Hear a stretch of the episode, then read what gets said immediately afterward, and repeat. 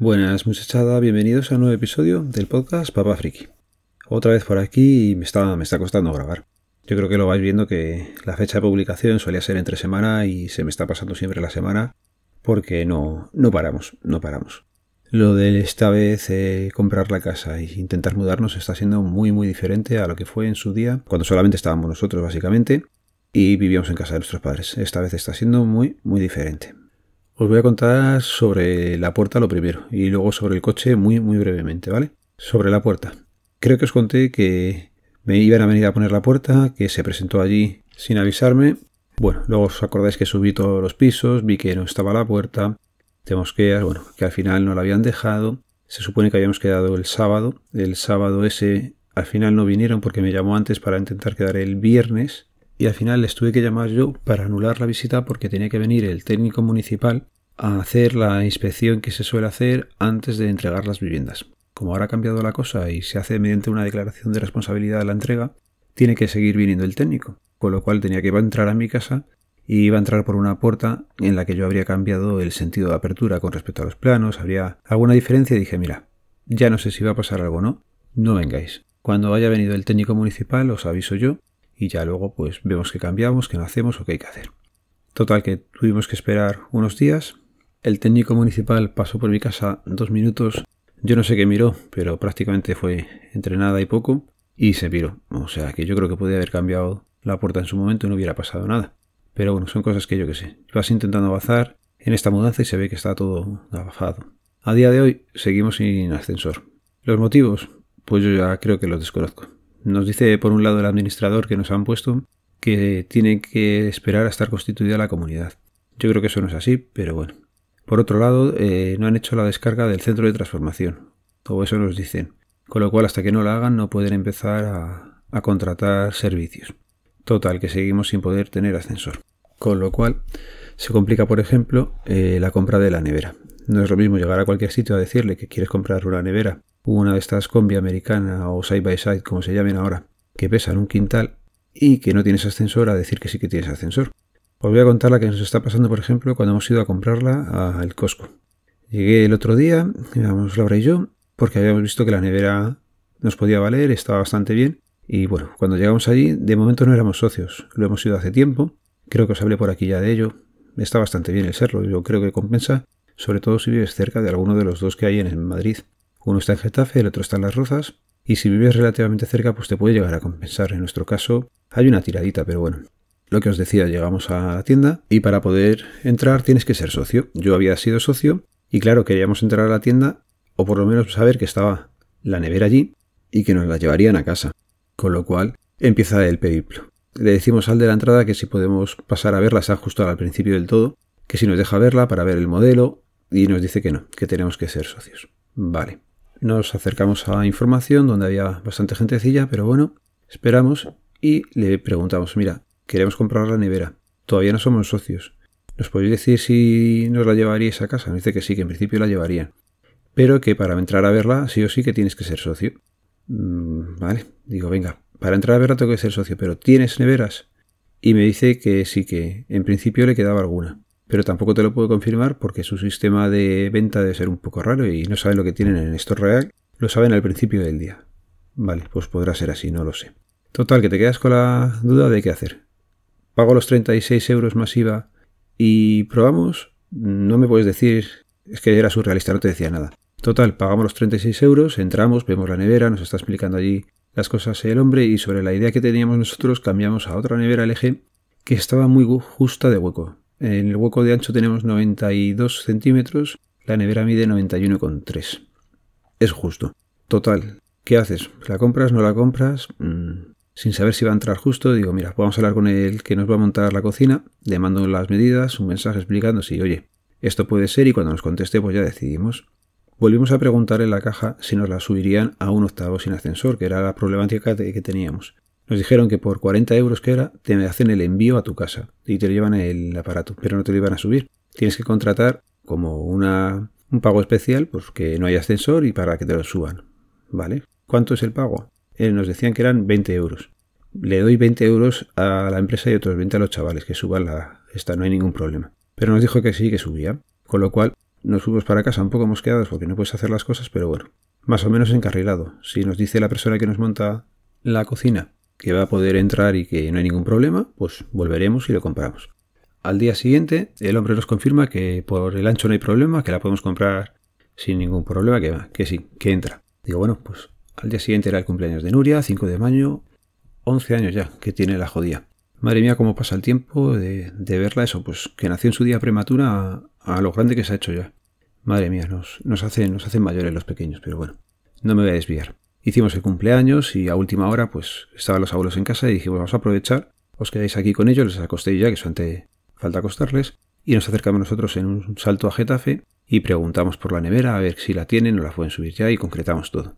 Y eso hicimos. Llegamos a Getafe y hay que decir que los de los mostradores de información en Getafe no son nada empáticos ni, ni ayuda ni resolutivos. Llegamos allí, preguntamos por la nevera y nos dicen que ya no le queda. Dices, madre mía, han vendido las que tuvieran en un día. Bueno, le preguntamos si ella sabe si en Getafe queda en existencia, porque claro, o si la puede pedir ella, o si ella puede hacer la compra en Getafe y que nos la manden a casa. Nos dice que no, que los centros son independientes, que ella no puede llamar allí a preguntar. Digo, vale, tú no puedes, ¿puedo llamar yo? Me dice, sí, sí, claro, tú puedes llamar. Y me da un teléfono al que llamamos estando allí y allí no había forma de contactar con ellos. Es un poco el sistema que tienen entre tiendas un poco raro, ya digo. A mí me parece muy raro que no, no puedan ser ellos directamente los que hagan el pedido y que nos lo sirvan. Tipo corte inglés, pero claro, como esta gente es americana, pues no llegas a saber si realmente es eso o, o qué. Pero bueno, nos dan el teléfono, como decía, llamamos y no nos lo cogen. Era tarde, nos daba tiempo a llegar, pero claro, Getafe Las Rozas es un viajecito mm, curioso. Pero bueno, decidimos ya que estaban los niños eh, más o menos apañados, pues venga, coge coche M45 y tira para Las Rozas. Llegamos con tiempo de sobra y lo mismo. Te identificas, nos vamos a la zona de las neveras, además está todo prácticamente colocado igual.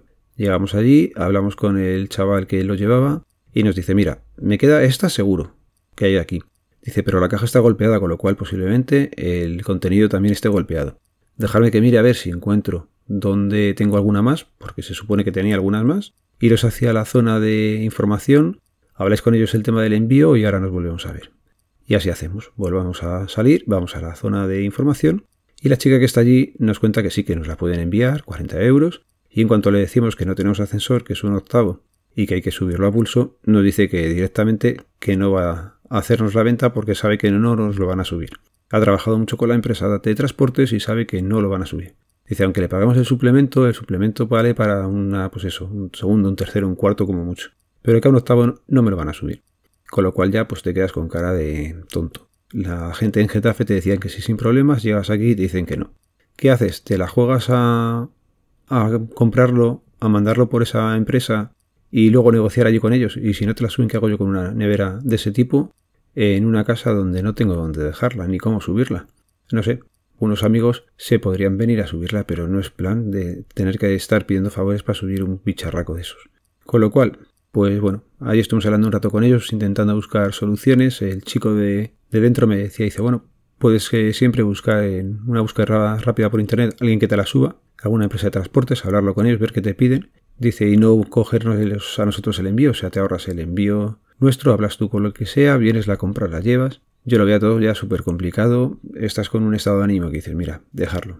Déjalo porque se ve que o esta nevera no es para nosotros, o que no se la tenemos que comprar a ellos, o que yo qué sé, ya, ya no sabes ni qué pensar. Total, que lo dejamos. Pasamos, compramos cosas del Costco, que ya que estábamos allí, y nos volvimos para casa, y durante el camino, pues decides que, mira, no tengo coche no estoy pudiendo hacer bien la mudanza porque no tengo el ascensor. Yo creo que nos están diciendo algo, es que no tenemos que empezar a hacer nada todavía en la casa. Y eso hemos decidido por lo menos con respecto a la nevera. No vamos a comprar nada hasta que tengamos un ascensor, porque tampoco sabemos si la nevera que queremos comprar nos entraría en el ascensor o no. Si entrara en el ascensor, perfecto, porque cualquiera te lo va a subir. Que no entra en el ascensor ya de forma confirmada y clara cuando veamos lo que mide el ascensor, pues tendremos que ver cómo leches hacemos para comprar una nevera que nos la puedan subir. El problema de esta nevera estaba bien de precio y no se entraba. Tenía una oferta y no salía muy cara. O sea, la oferta se acaba dentro de un par de días, con lo cual cuando tengamos ascensor, todavía queda al menos una semana como poco, y yo creo que serán dos, pues veremos qué, hay de oferta, qué se puede comprar y qué hacer. Tema coche. Tema del coche, he estado hablando con el taller. El taller me decía un presupuesto y era bastante elevado. Teníamos que volver a cambiar el depósito, los inyectores o el inyector de la urea y la pasta térmica o algo así que lleva eso también. Vale. La factura muy alta. No voy a decir la cantidad, ¿vale? Os lo explico ahora. No voy a decir la cantidad básicamente porque en el taller hablé, les dije que no aceptaba el presupuesto y empecé a hablar con la marca. Con la marca me dijeron que tenían muy buenas noticias y ahí se quedó la cosa. Tenía que hablar con el taller. Hablaron entre ellos, me volvió a contactar la marca y me dijo que tenían muy buenas noticias para mí. Pero claro, no sabes muy bien que son muy buenas noticias, pero bueno, acepté el presupuesto y ahí ya me mandaron una carta que me tenía que leer y que tenía que volver firmada. Y no es más que un acuerdo de confidencialidad y en el que no nos vamos a denunciar mutuamente. ¿De acuerdo? No puedo decir el acuerdo que es y al acuerdo que hemos llegado, pero yo tengo que decir que he quedado muy, muy contento. Y ahí os lo voy a dejar, no puedo decir más. Por eso, porque soy un caballero y un pacto es un pacto, ya hemos dicho que no digo nada, pues oye, siento deciros que no se va a decir nada sobre el tema. Pero ya deciros eso, que he quedado muy contento con la resolución. La reparación de la avería, plazos, pues mira, en principio me dijeron que iba a estarse como una semana larga y que antes del miércoles 11 no tendría el vehículo. Eso fue yo creo que al principio del todo. Como hablé con la marca, debió de hacer algún tipo de efecto porque al final el coche me lo entregaron el viernes 6 a última última hora. Fui a recogerlo y ya tengo el vehículo. El vehículo vuelve a ir bien, pero claro, ya son dos veces lo que ha pasado esto. Y ya que estaba allí, digo, bueno, voy a preguntarle por qué coche tienen ahora a la venta. Aunque me quedara en Citroën. Que yo con el coche sigo diciendo que estoy contento. El coche para mí es muy funcional el que tengo. Ha salido malo, ha salido malísimo pero para mí ese tipo de monovolumen me es muy, muy útil. Ya digo, me quedé allí un momento más y le pregunté al vendedor que qué tenía como parecía lo que yo tengo. Y me dijo que están quitando la gama de los C4 Gran Picasso, que eso ya no se estila, que ya no hacen monovolúmenes y lo que tienen son tipo sub y unas cosas que parecen unas furgonetas un poco tuneadas, pero bueno. No me gusta ninguna de esas dos cosas y me dijo que le quedaban algunas unidades sueltas de la C4 Gran Picasso, que es la que tengo yo ahora, que son, pues eso, las últimas que les quedan por vender. Se supone que esas ya no tienen el problema, pero bueno, siguen teniendo Azulus y lo coges en diésel. Y la que tenían allí era mucho más inferior a la mía, pero bueno, dices, bueno, dime precio. Joder, el precio, macho. Que lo han subido a 26.000 la que tenían allí, que ha pegado un subido en las cosas que, que alucinas. Habría que descontarle lo que me dieran por la mía, que no debe ser mucho. Es del 2014, así que por matrícula me darán ya una mierda. Y dices tú, joder, ¿qué necesidad tengo yo de cambiar de coche? Pero es que ves que tenerlo es un marrón, así que tampoco ha venido en el mejor momento. Recién compraba la casa, pues imaginaros que los gastos que hay en casa son bastantes. Así que de momento lo dejaremos, pero con idea de ver qué hacemos en algún futuro, espero que no muy lejano. Y bueno, se me ha ido un poco el tiempo, pero claro, es que como cada día era una aventura y cada día pasaba una cosa nueva y surgía una novedad, pues así están siendo últimamente las semanas, bastante, bastante complicadas. Claro que tienes que sumarle el día a día, esto no es que por tener la casa tengamos que dejar de estudiar con los peques, tengamos que dejar de hacer cosas en la antigua casa y esto está siendo bastante, bastante duro, pero es lo que se suele decir, que son cosas que marcan y las mudanzas, cuando llevas tiempo en la casa, es cierto, son complejas, pero bueno, Cosillas de tecnología, podcast y demás. Como comprenderéis, poca leche estoy haciendo en casa, si es que no, no paramos ni delante del ordenador ni con tiempo de trastear, pero sí que se ha publicado pues, llegando a, a larguero. Lo, estuve editando la misma noche casi que iba a salir. El podcast de Charlando con. Esta vez es una charla con Remedios, una mujer que, ya digo, además en el podcast lo explico muy brevemente, la conocimos en una de las oficinas de expedición y es curioso es la primera vez y bueno, pues te sirve para dar el paso, que también era la idea de hacer el podcast de a gente desconocida, comentarle lo que es un podcast, en qué consiste, si no le importaría participar y oye, pues darle nuevamente las gracias a Remedios que se ofreció y quiso participar. Así que ya sabéis, está publicado. Pasaros por su Instagram, que merece la pena por lo menos ver las cosas que se pueden hacer con lana. Yo me quedé alucinado. Me hizo gracia lo de la expresión de apuñalar la lana, pero es cierto, hay que darle consistencia, no es una lana pomposa la que queda como resultado y es, curioso de ver. Y nada, lo voy a ir dejando por aquí. Ya sabéis que este podcast pertenece a la red de sospechosos habituales, que podéis seguirnos a través del feed feedpress.me barra sospechosos habituales. Besos y abrazos para Penny, un saludo, nos vemos, nos leemos, nos escuchamos, adiós.